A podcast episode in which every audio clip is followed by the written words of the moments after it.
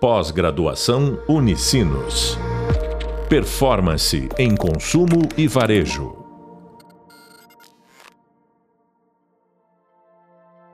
Olá, sejam muito bem-vindos ao podcast da disciplina Jornada do Consumidor.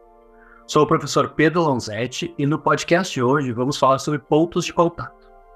Para falar sobre esse assunto, convidamos a Daniela Bonetti, profissional de comunicação com mais de 12 anos de mercado, atuando na gestão de grandes marcas como Grupo LBS, Lojas Renner e Panvel Farmácias. Hoje, vamos se aprofundar nesse tema dos pontos de contato. Entenderemos a importância na gestão dos touchpoints e o que eles representam na estratégia, além de qual a melhor forma de, de utilizá-los para potencializar o valor de uma marca. E para isso, trouxemos aqui a Daniela. Seja muito bem-vindo. Oi, Pedro. Oi a todos que estão nos ouvindo. É, primeiro, eu quero agradecer o convite de estar aqui conversando com vocês. É, eu fico super feliz em poder compartilhar um pouco do meu conhecimento, né, adquirido ainda nos meus mais de 12 anos de experiência na área de gestão de marca. Então, eu espero poder contribuir para a formação de cada um de vocês que está nos ouvindo. Muito legal. Então eu queria, né, uma primeira pergunta, assim, é, é entender um pouco o, né, sua visão sobre o que é, né, e como funciona o mapeamento de pontos de contato de uma empresa, né, de uma marca com seu consumidor, e como que você entende a importância disso na gestão de uma marca. Bem legal. É, bom, vamos lá. É, a gente pode entender é, os pontos de contato de uma marca como absolutamente tudo aquilo que faz com que a nossa marca se relacione de alguma maneira, né? Não só com o consumidor que a gente quer atingir, mas também com a sociedade como um todo, onde a marca está inserida, né? Então, eu costumo usar uma expressão que é tudo, absolutamente tudo comunica né? Isso significa que a minha marca ela está gerando um diálogo com o consumidor é, o tempo todo, né? Desde o contato que esse cliente tem com o meu produto, propriamente dito, é, ali eu já estou criando uma relação com ele, né? Como também através da comunicação pensada e planejada. Né? Então, quando a gente fala de mapeamento desses pontos de contato, significa a gente ter a disciplina, né, de listar realmente todos os lugares onde a minha marca está inserida, como ela está inserida, em que contexto, se o impacto dessa aplicação da marca, né, é um impacto alto, médio, baixo, é, qual é o perfil de público que acessa esse ponto de contato, né? Se eu tenho uma oportunidade de me comunicar de uma forma mais próxima nesse ponto de contato ou não. Enfim, é, é realmente ter uma ter visibilidade, né, de onde a minha marca está conversando com o cliente. Eu acredito assim que isso tudo é, facilita o trabalho de um gestor de uma marca para muitos casos, né? Então isso serve desde um processo de mudança de logo, por exemplo, né, onde eu preciso fazer aí uma troca de aplicação de uma forma ordenada, ágil, né, um momento em que a marca troca aí de logo, por exemplo, até para questões ainda mais estratégicas, né? Como grandes campanhas, comunicações, enfim. Então, isso em termos de visualização de onde a minha marca está inserida, né? Minimamente enxergar onde a minha marca está para não trabalhar no escuro, né? Depois disso, eu entendo que é necessário a gente se aprofundar um pouco mais nesse mapeamento e ir para uma camada de mensagem que esse ponto de contato está transmitindo. Então, esse lugar que a minha marca tá, tá ela fala com quem? Ela fala o quê? Com qual objetivo? Então, assim, se eu pudesse resumir, eu dividiria esse mapeamento em duas grandes camadas, assim. A primeira é um mapeamento bruto, digamos assim, né? De onde a marca está aplicada, o logo mesmo. Desde um, um totem luminoso de entrada de shopping, né? Que tem meu logo lá estampado, até meu logo aplicado num site de um projeto que eu patrocino. Estou dando aqui uns exemplos só para a gente ter uma ideia de dimensão de controle, né, que é necessário. E junto disso, então, tem uma noção de impacto dessa aplicação, se é alto, médio ou baixo. Então, isso na primeira camada, que é um mapeamento mais bruto. A segunda camada seria um mapeamento mais estratégico, né? Com quem ela está se relacionando ali, falando o quê, por quê. Então, eu acredito que olhando para essas duas grandes camadas já é possível fazer um bom trabalho é, em termos de mapeamento de ponto de contato. Muito legal de entender toda essa visão e né, como né, o, o, detalhismo necessário nesse processo para entender o, todo o lugar onde a marca está aplicada, né, onde, a, onde o cliente tem um contato com a marca. Exato. Eu queria, eu queria entender a sua opinião, assim, né, tendo em vista isso, quais são os principais riscos dessa marca não conhecer corretamente todos esses pontos de contato? Olha, Pedro, eu acho que tem um ponto importante nessa tua pergunta, que é o termo conhecer corretamente os pontos de contato, né? É, eu acredito que com essa avalanche que é a tecnologia, as redes sociais, clientes eh, sendo desde detratores até advogados da marca, é ainda mais difícil para quem gere uma marca ter conhecimento absoluto, né, de todos os lugares onde a nossa marca está sendo exposta. Então, partindo desse entendimento, é muito necessário ter um plano de contingência, digamos assim, para possíveis crises do que podem estar tá falando da marca. E por conta disso, um mapeamento básico que cabe sim ao gestor da marca precisa ser feito. Né? Então, aquilo que eu posso mitigar, controlar, é papel do gestor da marca. Né? E o risco de não se fazer esse mapeamento, que é a pergunta, é justamente perder o controle da narrativa da marca em canais onde eu deveria ter o controle né? Então, o risco é deixar a marca falando uma mensagem antiga, é não ter coerência na mensagem que a marca está passando em um ponto de contato e em outro falando sobre outra coisa. É, é, perder a atenção do cliente, né? Por não ter uma mensagem única, clara e certa no lugar certo e na hora certa. E em termos de atenção, a gente já sabe que a atenção do cliente hoje em dia é rara, né? Ela é disputada e por isso ela é cara. Então não dá para a gente desperdiçar esse contato, né? Por outro lado, olha que interessante, assim, como a gente pode também criar oportunidade nos pontos de contato, né? É um, um exemplo que talvez para quem não está no dia a dia da gestão de uma marca nem imagina. Vou dar um exemplo aqui.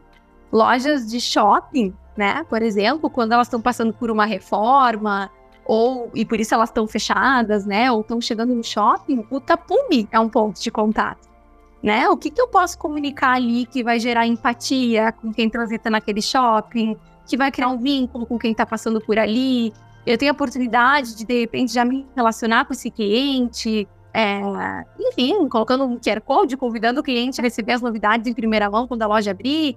Enfim, é sobre risco de não mapear, mas também é sobre oportunidade.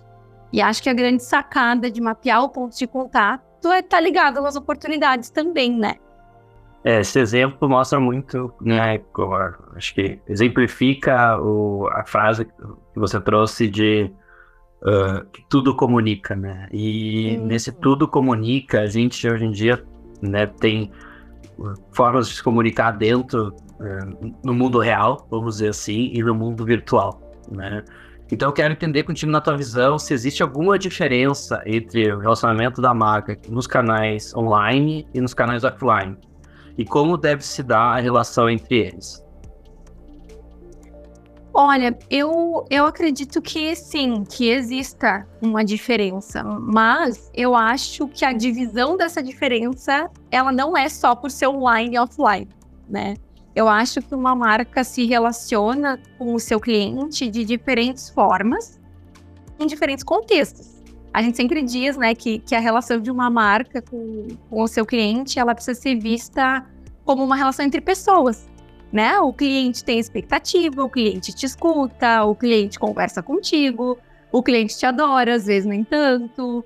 É, você decepciona o cliente, depois vocês fazem as pazes, enfim, é, é uma relação mesmo, né? E assim como uma relação é, pessoal, em que eu espero de ti uma coerência de atitudes e crenças em qualquer ambiente, em qualquer meio, o cliente espera essa relação de uma marca também.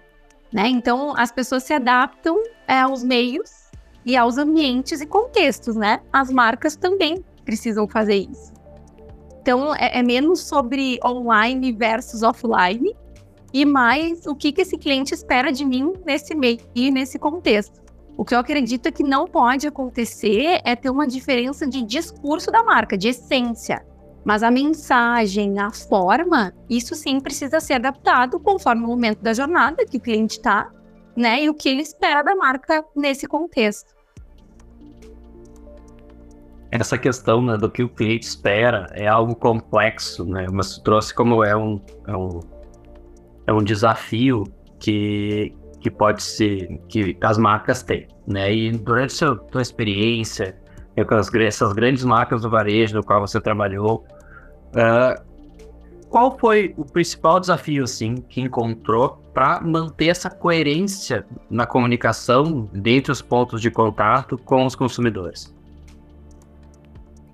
É, é, é um, é um ponto complexo, assim. Eu acredito que no varejo a, a velocidade é o maior desafio. É, a, a, essência do negócio, do negócio varejo, né? A gente usa o termo, ela é nervosa. Essa essência, ela é nervosa. Como a gente já ouviu, o varejo ele é dinâmico, né? E ele é realmente muito dinâmico. Então, a comunicação precisa acompanhar essa velocidade, né? Ou seja, garantir que eu estou comunicando a mensagem certa no lugar certo, na velocidade que precisa ser. E pelo varejo ser um segmento muito focado em produto e preço, né? A marca, ela não deve comunicar somente produto e preço, e sim ter elos de vínculo com o cliente, né? Também construir marca, passar mensagem de marca. Então é difícil calibrar esses pesos para uma marca do varejo. É, o quanto da minha comunicação eu coloco em promoção, produto e preço, né? E o quanto eu coloco em construção de marca e institucional, né? Então, quem cuida de uma marca precisa estar olhando para essas duas esferas, né? Comercial e também institucional. E existe a velocidade do varejo, a competitividade. Então, eu entendo essa, esses como os grandes desafios, né? A velocidade e calibrar os pesos que eu coloco entre o que é comercial, produto-preço, e o que, é institucional, que é comunicação e vínculo da marca. Legal.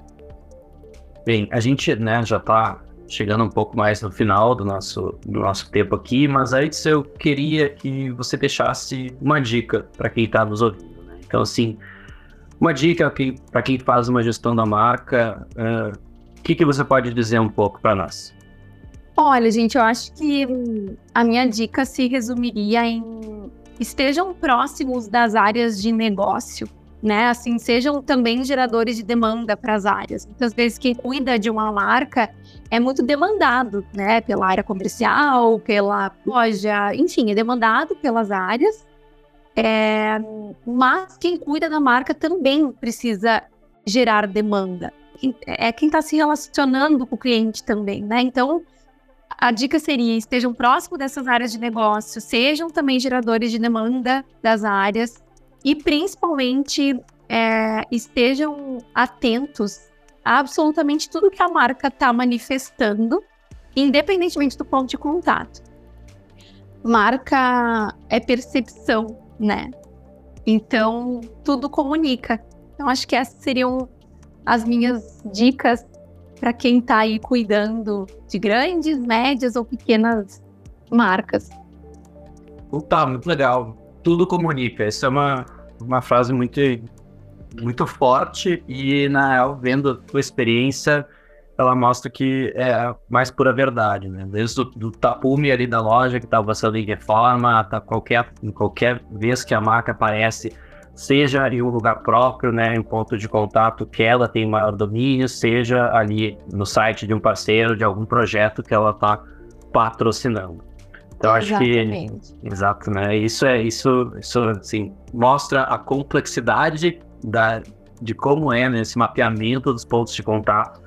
Mas assim como você falou antes, né, pra, a marca não pode perder perder uh, o domínio sobre a narrativa, né? E isso é um isso é realmente é muito importante para que a marca tenha uma consistência na sua comunicação, né? Que, que traga um, uma maior conexão com o cliente. É, é isso aí, exatamente, Pedro. E, e a essência da marca estando colocada nas suas mais diversas comunicações, vai vai construir essa percepção de marca, né?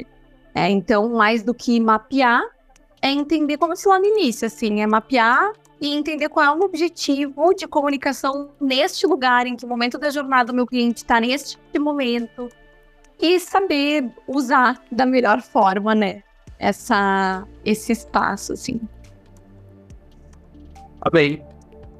Muito obrigado por trazer né, um pouco da sua experiência nessas marcas. Acho que teve trabalhou em diversas grandes marcas, mas de diferentes indústrias e pôde contribuir aqui para gente, trazer uma visão de quem esteve lá dentro, né? De quem trabalhou internamente, entendeu as dores e conseguiu também entender a melhor forma de conseguir uh, mapear o ponto de contato e, no final, melhorar né, a experiência do cliente com as marcas, os produtos e a empresa.